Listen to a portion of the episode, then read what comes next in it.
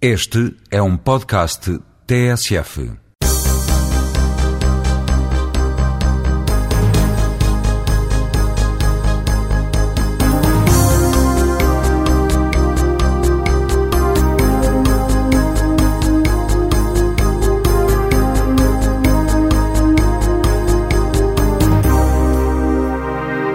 Bom dia, começa aqui o último jogo jogado da temporada. João Rosado, Luís Freitas Lobo e João Querido Manha reúnem-se nesta emissão para fecho de época e, concretamente, para fecho do Europeu de Futebol.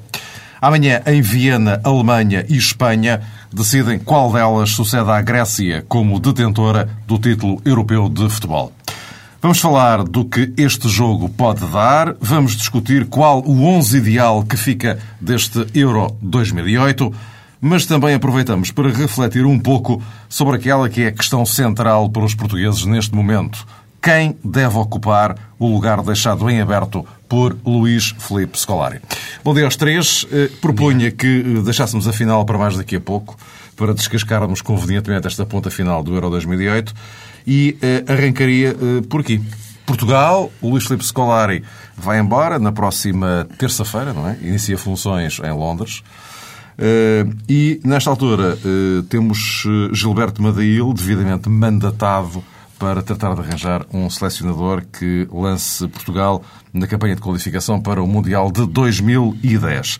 Luís Freitas Lobo, vou começar por ti, propositadamente, porque desde há uh, um, algum tempo que és um acérrimo defensor da opção eh, Carlos Queiroz. Eh, é sabido que Queiroz, de facto, está na lista, eh, mas que, que, viabilidade é que te parece que possa existir nisto?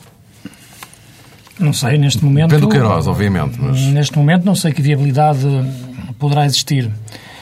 Parece-me, pelas indicações que vão surgindo, que existe mais viabilidade daquela que eu, em princípio, pensaria ser possível porque a vinda de Queiroz, como já referi, representa uma mudança de, de, de pensamento estratégico para o futebol português, de, até de pensar a seleção. Um selecionador diferente do que era até agora Scolari, outro com um perfil idêntico, que pensaria só na seleção A. Seria um selecionador já, já mais diretor técnico também, que tivesse uma visão mais ampla do, do nosso futebol, sem descurar como é evidente a prioridade que é a seleção A e as qualificações, que neste momento já me parecem ser mais fáceis e mais acessíveis sem dúvida nenhuma, do que eram no tempo em que ele foi selecionador, mas que também pensasse, e porque há tempo para isso, um selecionador faz 6, 7 jogos eh, durante a época oficiais de seleção A, pensasse toda a nossa estrutura. Gostaria que fosse viável, tenho algumas dúvidas nisso, mas parece-me que só existir essa possibilidade e só ela estar sobre a mesa já, já é positivo e é importante, sobretudo nesta altura, debatermos as várias soluções, porque mais do que os nomes, o que está aqui em causa porque todas as pessoas que têm sido faladas são pessoas competentes, isso não tenho dúvida, têm ideias diferentes e, e formas de pensar diferentes para o nosso futebol e, e, eu penso que quanto mais o pensarmos, é, é melhor é. E, e Queiroz seria, na minha opinião, aquele que se enquadraria melhor na forma de pensar do nosso futebol, que eu acho que seria mais indicada neste momento em termos de tal, da tal reestruturação de todo o seu edifício. Eu avançaria já para o, para o João Querido Manha por uma razão muito simples, o João, eh, em relação ao Queiroz, digamos que não é assim tão, diria, taxativo. Não, não quer dizer, nada, nada, nada me move contra, mas uh, dou um exemplo. Eu não percebi, por exemplo, como é que o Benfica contratou o Camacho pela segunda vez. Nunca percebi, não, não havia uma lógica. Uh, e acho que Uh, foi a primeira vez que o Benfica contratou um treinador que não tinha ganho nada. Ganhar nada é nada, ter um campeonato, entenda-se, claro. Uh, isto é um, é um, um exemplo mal comparado uh, com a situação do Carlos Queiroz, que me parece muito, muito estranha nesta fase. Porque nada daquilo que afastou o Carlos Queiroz da, da Federação Portuguesa de Futebol e da Seleção Nacional está resolvido ou pelo menos não estava resolvido até há, há quatro dias, uh, que são as chamadas porcarias e, e que, que, se mantêm na Federação e que têm na, na personalidade do, do, do Dr. Gilberto Medeil, que não, não estava lá naquele tempo, mas entrou e, eh, e aparentemente, uh, por aquilo que eu vou lendo, sobretudo, tem muita gente que, que é fervorosa, adepta. Não, não é o caso do Luís, nunca ouvi ou nunca li nada so, dele sobre isso mas há muita gente que defende, por um lado, que a Federação não mudou, que está pior ainda do que estava há 13 anos, e que, por outro, consegue compatibilizar isso agora com uh, o regresso do Carlos Queiroz. Eu uh, não, não entendo esta lógica, porque, uh, efetivamente, quando o Carlos Queiroz abandonou a Seleção Nacional, uh, fê-lo porque não tinha condições de funcionamento.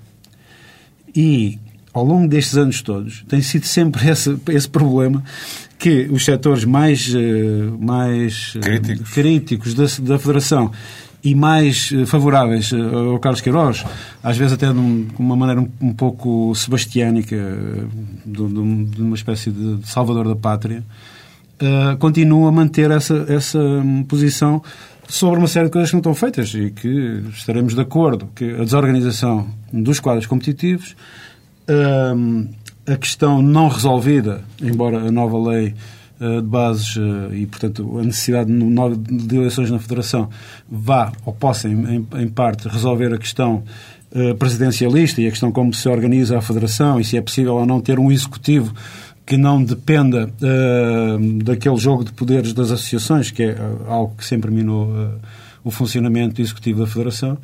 Portanto, há aqui situações que são incompatíveis. E mais, uh, Carlos Queiroz, como selecionador, afastem essa ideia, nunca, mas nunca conseguirá reformar o, o padrão desportivo do futebol português. Não, não é um papel, não, isso não compete ao selecionador nacional e é impossível porque ele não terá esse poder nunca, ninguém nunca lhe vai dar, porque esse é mesmo das associações.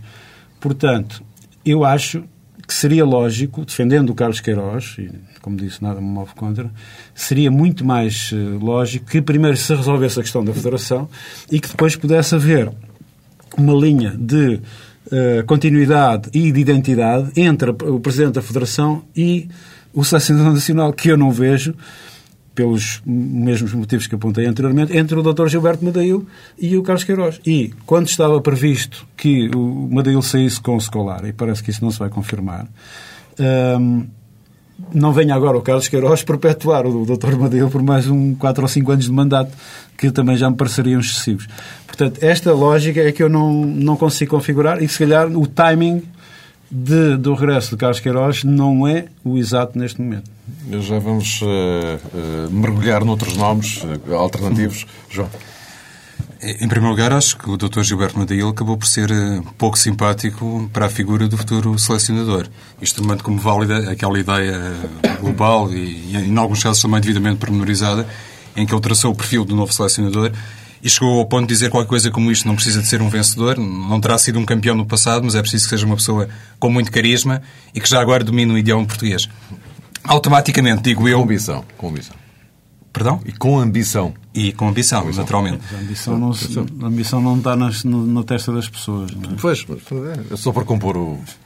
Com, com, este tipo eh, de perfil eh, genérico traçado, se calhar ilumina eh, automaticamente nomes como Carlos Queiroz. É verdade que ao nível sénior não conquistou nada de substancial para as seleções portuguesas, mesmo a nível de clubes, enfim, como treinador principal, seguramente teve alguma dificuldade nesse domínio, mas dizendo que não ganhou nada no passado, se calhar está a dizer que Carlos Queiroz não fez nada significativo e não pode ser uh, visto como uma personalidade uh, com, digamos, uh, proezas de vulto no, futebol português.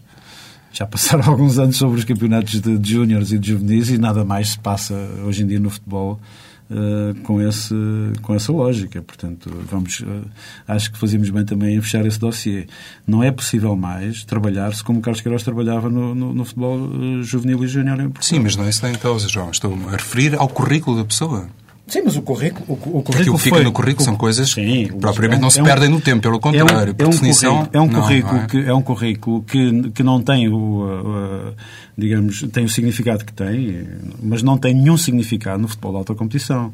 Portanto, não é um, não é um currículo esgrimível neste, neste contexto. Mas nessas coisas, eh, acho que também temos que atentar no seguinte: quando se fala de Carlos Queiroz para a Federação Portuguesa de Futebol, quando estamos a falar do futebol português, independentemente de considerarmos que esses feitos ao nível dos escalões de sub-20 foram mais ou menos batidos no tempo e se calhar não são repetíveis no futuro, temos que considerar que a tal reformulação de mentalidades do futebol português foi operada, quer se queira, quer não, por Carlos Queiroz. E isso não deve ser em momento Mas algum... que revolução está tudo mal?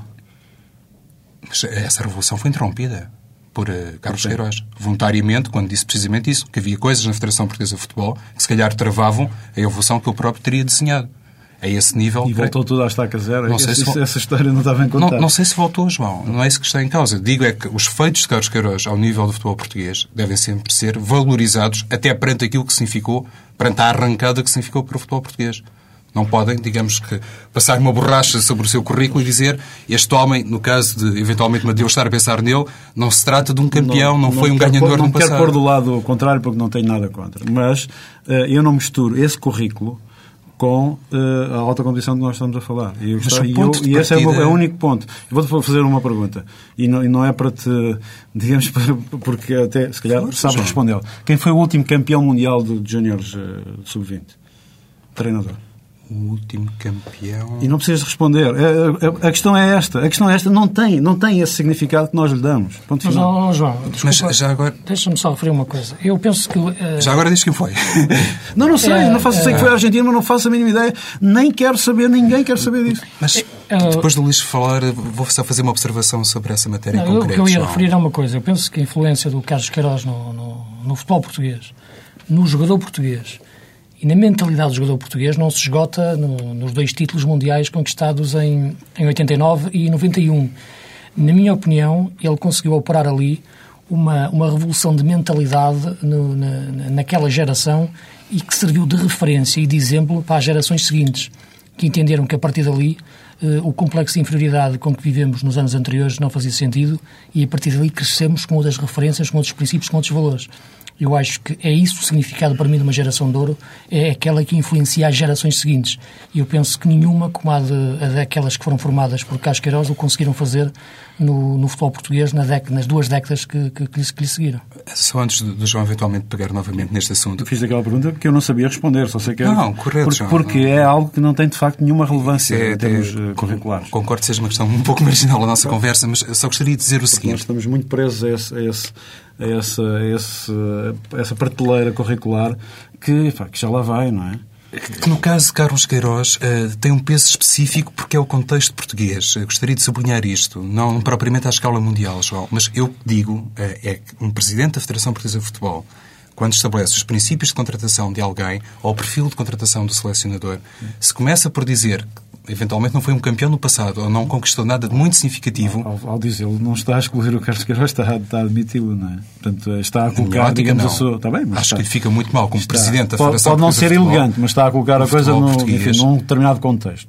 Certo, e, e, esse tipo de critério pertence-lhe. Eu não estou de acordo também com não ele. foi taxativo, disse que podia ser. Não é? Poderia ser, poderia não ser no passado. Agora, acho que é um mau ponto de partida se eventualmente amanhã apresentasse Carlos Queiroz como novo selecionador foi um mau ponto de partida Sim. introduzir como critério, ou traçando assim um perfil uh, genérico, uh, aquela questão a propósito do seu passado.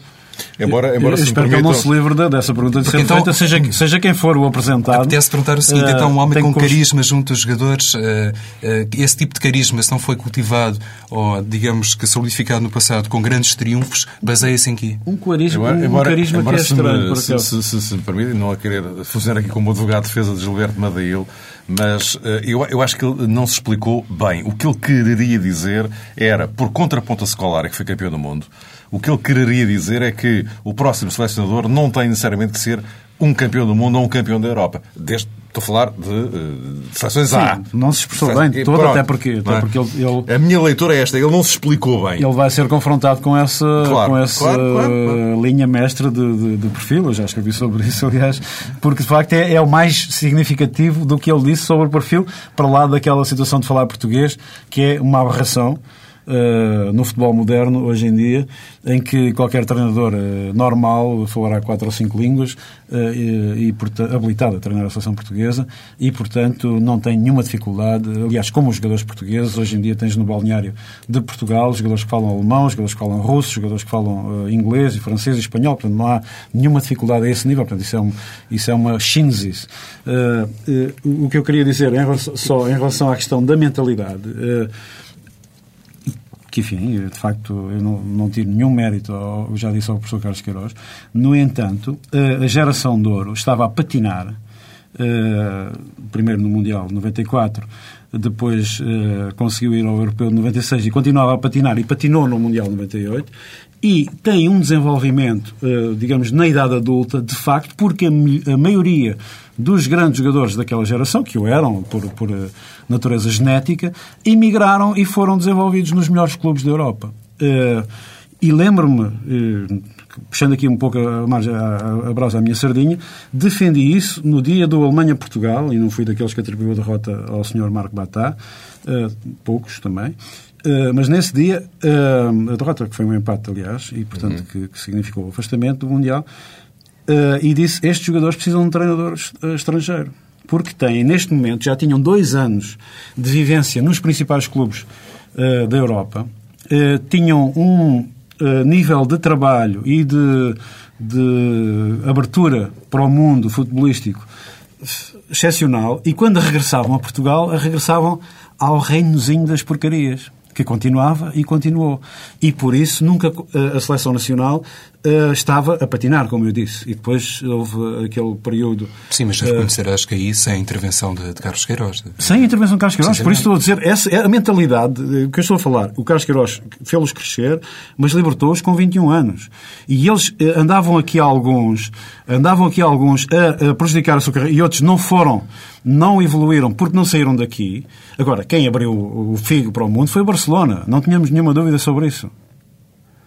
Mas, João, eu, eu creio que isso não é, digamos que, é a essência da nossa discussão a propósito do, do futuro selecionador, eu, se é Carlos Queiroz ou não. É eu acho o Carlos Queiroz um homem capaz de assumir o cargo. Eh, como acho, como o Luís disse, mais 10 nomes ou 20 facilmente poderiam ser equacionáveis é... a esse nível. Também acho que Gilberto Madeil não vai ser a única personalidade a decidir.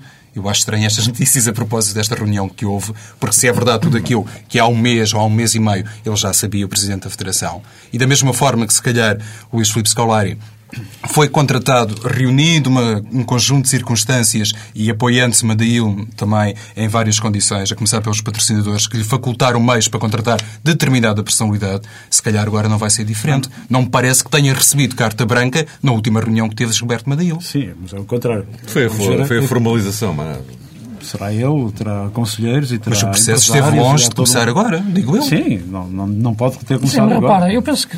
Vamos lá ver, agora eu penso que mais importante, podíamos ficar Só aqui... para concluirmos... Ok, não, podemos ficar aqui, ficar aqui a debater, a discutir muito o que foram os últimos 20 anos do futebol português e, e, e, debater onde tiveram culpas e responsabilidades e quem fez melhor e quem fez pior e colocar também no centro desse, desse debate a personalidade do professor Carlos Queiroz.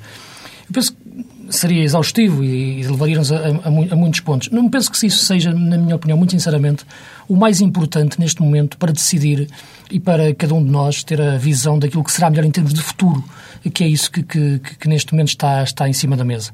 Uh, está, portanto, a partir daí. Tem que ser pensar aquilo que poderá fazer Carlos Queiroz no futuro, o que poderá fazer Zico, o que poderá fazer Peckerman, o que poderá fazer uh, Manuel José, por exemplo, estes quatro nomes que têm sido, têm sido falados.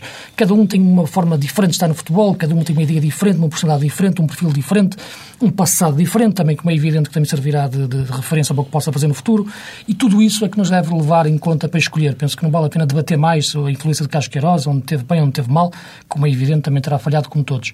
Parece-me, e, é, e é nesse aspecto que, que, eu, que eu me baseio, é que em termos daquilo que eu entendo ser melhor para o futebol português no futuro, de capacidade de influência em determinados aspectos de reformulação de, vários, de várias componentes da Federação que escapam para lá da seleção A, é a pessoa com mais perfil uh, daquelas que, que eu encontro neste momento com possibilidade de, de, de, de ocupar o cargo.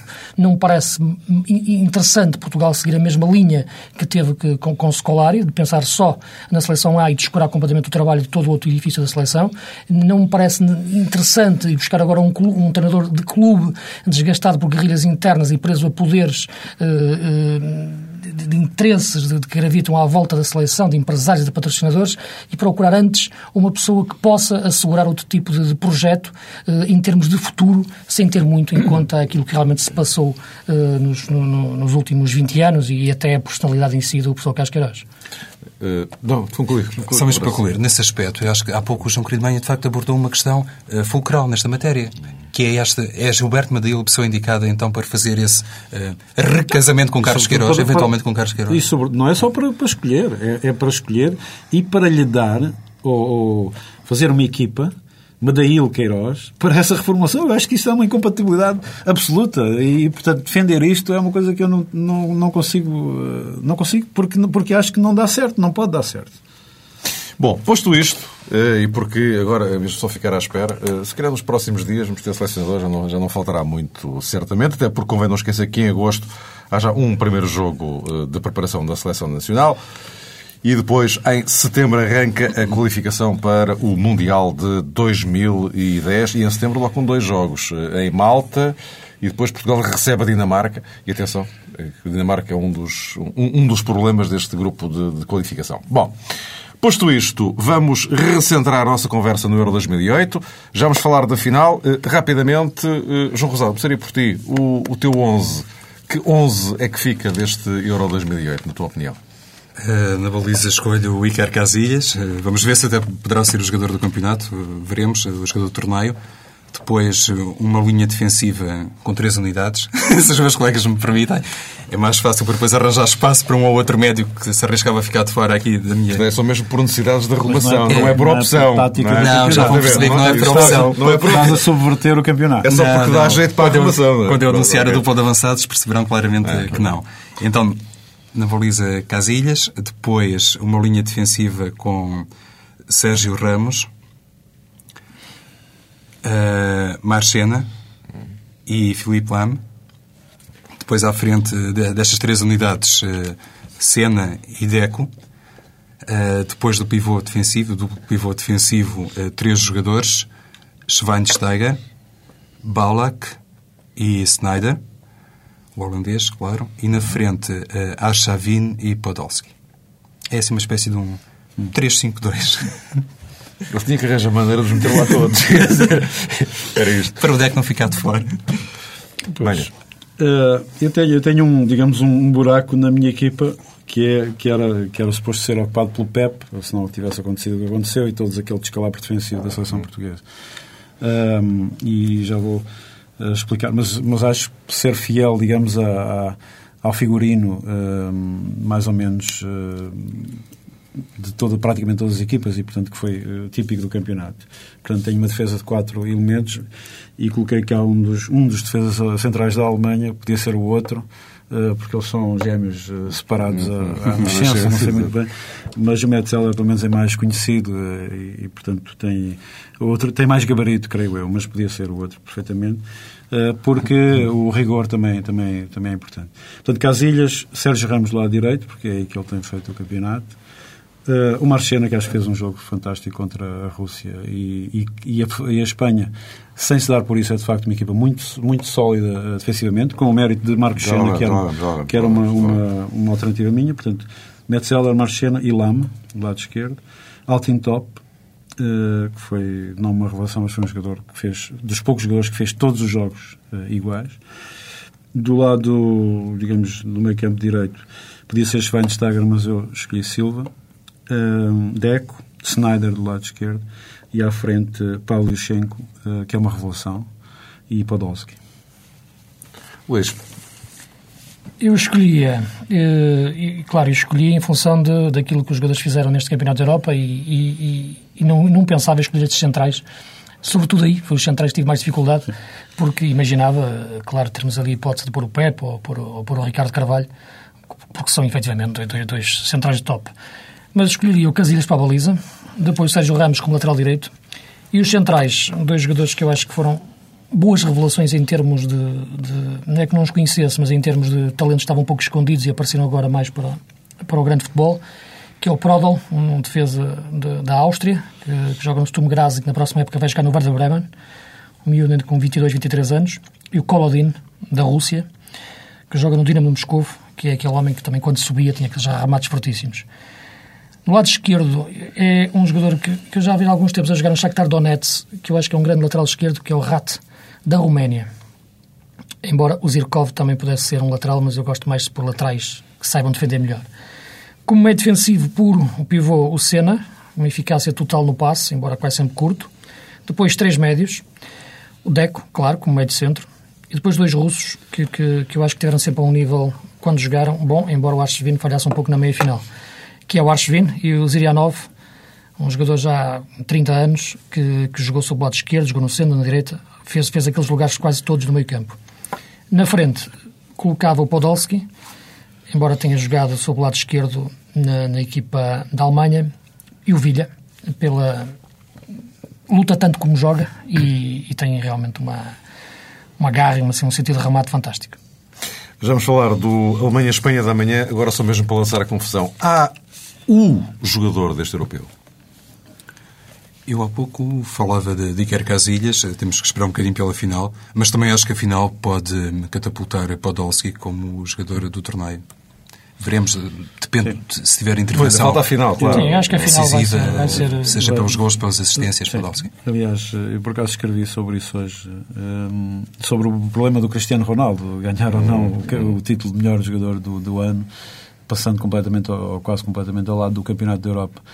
E uh, o único adversário que eu vejo é de facto Podolski, que já lhe roubou o título de melhor jogador jovem do Mundial 2006 e que amanhã pode sair como melhor marcador, uh, campeão, jogador, talvez o melhor nesse caso seria o melhor jogador do campeonato e também o jogador com, com mais assistências. Portanto, basta que o jogo lhe corra normalmente amanhã uh, e, portanto, nesse caso será incontornável o Podolski a figura do campeonato. Agora, não é, não esmaga, porque neste campeonato ele foi de tal maneira uh, diferente uh, que, de facto, todos os dias pode aparecer, acontecer uma surpresa nova, embora no fim ganhe a Alemanha, que uh, não sei se lembram quando isto começou. Já é a segunda disse, vez que o Lineker é, é, claro, é citado portanto, neste programa. Uh, não, e foi no, no programa antes de começarmos. Uh, eu estou, de facto, já passei tantas vezes por isso, não é? mesmo no terreno, em, em jogos em que os campeonatos começam sempre uh, mal ou com muitas dúvidas e no fim ganha, ganha a Alemanha, de facto.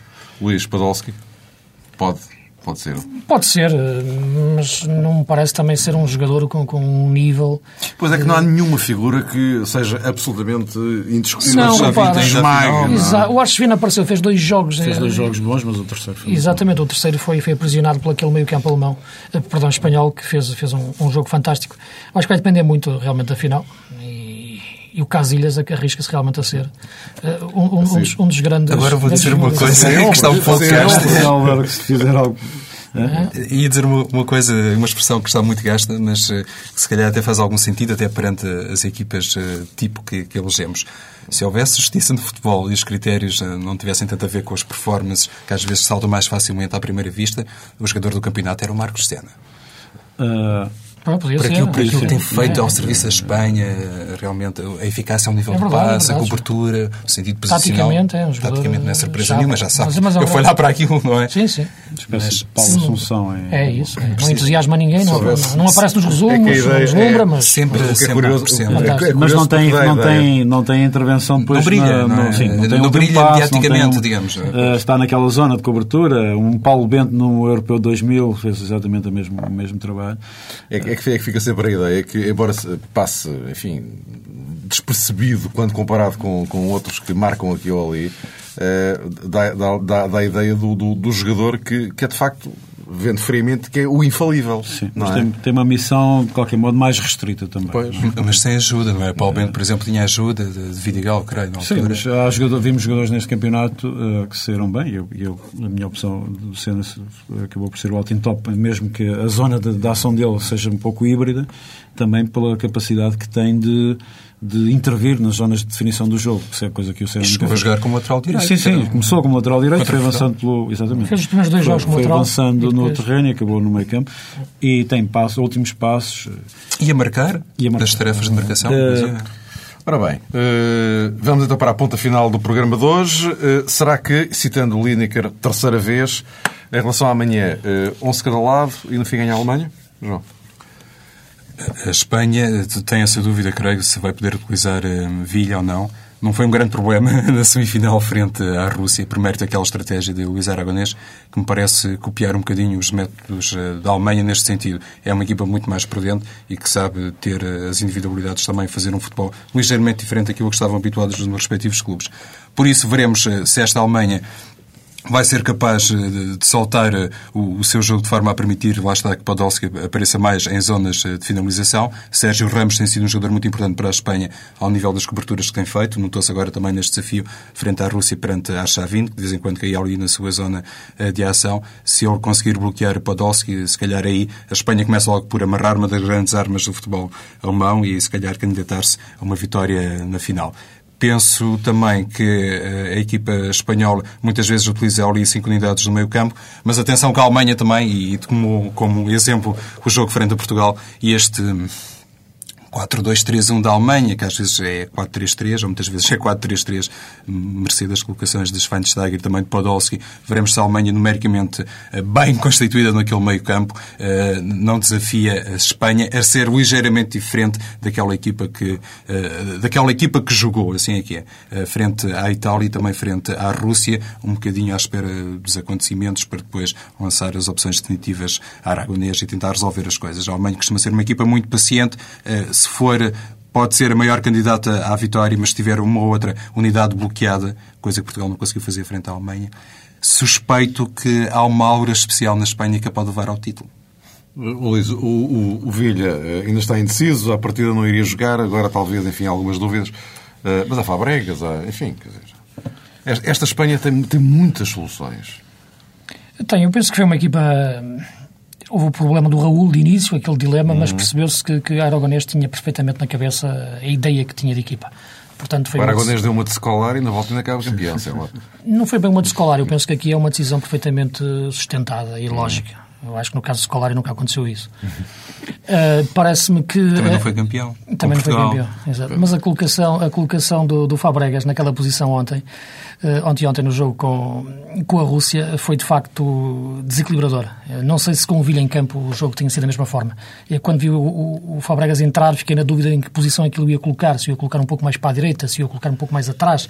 A verdade é que ele jogou ali numa posição atrás do, do, do Torres, mas com uma liberdade de movimentos fantástica e depois a forma como ele trocava de posição com o Silva, com, com, com o Iniesta, que jogavam, trocavam também de flanco a capacidade do Xavi entrar. Portanto, a Espanha conseguiu ter uma posse de bola criativa, uma ordem criativa no seu jogo, que, que foi, foi, foi das coisas mais bonitas que aconteceu neste campeonato. Agora, é evidente que os alemães sabem Minha dúvida é se a Alemanha deixa. a Alemanha, a Alemanha já, já se percebeu que é uma equipa que, que não tem grande talento individual, mas tem talento coletivo e tem um treinador que percebeu-se na forma como já mudou um pouco do seu sistema tático, do 4-4-2 puro para um 4-2-3-1, que teve, sobretudo, na minha opinião, eh, como intenção preencher melhor o meio-campo, com dois médios mais defensivos e outros três médios na segunda linha, soltando Balak mais, mais no terreno. E metendo um Schweinsteiger para um flanco, mas com grande poder físico para defender e também aparecer na área. Portanto, é uma equipa que neste momento preenche muito bem o meio-campo e se há coisa que este europeu nos disse é que, mais uma vez, tal como acontece nos clubes, na minha opinião, só sabendo jogar bem em 4-4-2 ou em 4-5-1, ou preenchendo o meio-campo com 4 e 5 médios de verdade, é que realmente hoje se consegue controlar e ganhar jogos a este nível. E João, eh, eh, esta, hum, esta Alemanha, eh, apesar de não ter deslumbrado, não ter cativado, não ter coisa nenhuma, tem sido linear, linear, linear, linear, linear. Sim, isto pode ser. E isto é o suficiente para ser campeão da Europa? Pelos vistos, não é? Pode ser. Vou, vou dizer se calhar uma heresia, mas é, é, no fim do, do campeonato é, parece-me a equipa que tem mais armas para ganhar. Portanto, tem ao longo. De, cada jogo foi um, um exercício novo, não é? E valeu-lhes o jogo com Portugal, que foi libertar de alguma pressão e também de algumas dúvidas que rodeavam a capacidade da equipa. Uh, no entanto, é a equipa que neste campeonato, que é um campeonato completamente diferente, nos dá números uh, uh, absolutamente inéditos na análise do jogo. a Alemanha é aquela que ainda tem uma, um, um, equilíbrios do futebol que se jogava antes deste campeonato. Uh, o tal equilíbrio entre o futebol elaborado, tático, uh, jogadas táticas, repetição de jogadas. Uh, o gol uh, contra Portugal do Schweinsteiger é igualzinho ao gol que marca contra a Turquia. Portanto, isto não acontece por acaso. E são jogadas de desenvolvimento de contra-ataque planeado. é uma equipa que sabe jogar em contra-ataque. É uma equipa que marca golos da distância. Dizer que neste campeonato marcaram-se apenas 5 golos de fora da grande área. Marcou-se apenas um golo de livre direto. Balak. Uh, portanto, a Alemanha é a equipa que tem mais armas, é o que eu estou a dizer. O que não significa que, para, que perante aquilo que a Espanha fez e tem feito uh, como criatividade perante os, os adversários, uh, o jogo esteja ganho. No entanto, eu uh, surpreenderia-me surpreender menos se a Alemanha ganhasse. E, e, esta Espanha, que é uma genuína armada invencível? A Espanha é a única equipa disse, que chega à final Como já disse há pouco, não? o último jogador a entrar na minha equipa tipo, foi o Marchena. Uh, que não era propriamente um jogador bem do meu, do meu grado, mas uh, equilibra uh, a equipa de uma forma, direi, psicológica, maturidade. Uh, e eu acho que a equipa da, da Espanha, com aqueles uh, jogadores criativos do meio campo, buliçosos, jogadores que têm uma grande capacidade. Mas eu acho de... que finalmente está-se a ver um estilo no futebol espanhol. Sim, exatamente. Não, não sei se isto pode marcar uma, um... uma evolução no, no futuro. Isto é, até agora falávamos sempre do futebol espanhol como a fúria. Mas já não é, é nada disso. Pronto, é, um, é mais um, jogo, estado é um jogo. Sim, não, é, era, não sei se agora, e... Não sei se agora isto sim. pode servir de referência para no futuro o futebol espanhol é, ter este estilo. É o que eu estou a dizer. Com Xavi, com Fabregas. Sim, mas é, exatamente essa estruturação. Um guarda-redes que é de facto uma personalidade do campeonato, mais do que um jogador é uma personalidade. Uh, jovem ainda, um capitão de equipa, um, uma, uma, um jogador de, de, dimensão, talvez a esse nível será o jogador do campeonato, uhum. uh, como personalidade. Uh, e uma defesa estruturada, sólida, com, com nuances, eh, quer dizer, jogadores com menos importância, como Capo de Vila, mas que dá o seu, o seu contributo de generosidade, uh, o equilíbrio uh, Marchena, aquela uh, irreverência, mas ao mesmo tempo também maturidade de, de, de, de do catalão, desculpem, do defesa central. Puyol. Uh, Puyol. Puyol. Uh, e, e, depois o meio campo que, é, que, é, que tem muitas soluções. Uh, aquilo que o Luís dizia no princípio do programa aqui há 15 dias sobre o Fabregas, de facto, o que é que teria sido a Espanha, se calhar, se, se ele pudesse ter um espaço, mas se calhar não teve e agora surge numa fase em que, em que se torna decisivo, como já foi na meia-final. E, e há aqui um aspecto importante. A Espanha, frente à Itália, naquelas jogadas defensivas em que era preciso ter, de facto, eficácia no futebol aéreo, porque a Itália tinha um jogador como o Catani na frente, uh, comportou-se bem. Uh, se calhar a Alemanha vai utilizar muito esse tipo de jogada no plano ofensivo, os lances aéreos, para a cabeça de Close, por exemplo, até entradas de outros jogadores como Bala, que é fortíssimo nas bolas aéreas, como sabemos. Mais contra, mais contra equipas que defendem como Portugal defendeu. Uh, neste campeonato. Sim, mas mesmo na Premier League tem, digamos. Sim, mas não neste campeonato. Na maneira como este campeonato tem decorrido plano. e como as equipas têm, se têm desenvolvido taticamente. Eh, é a primeira vez numa grande competição em que os gols de cabeça são menos do que os gols, por exemplo, de pé esquerdo. Sim, mas eu queria chegar a este aspecto. Porquê? Porquê?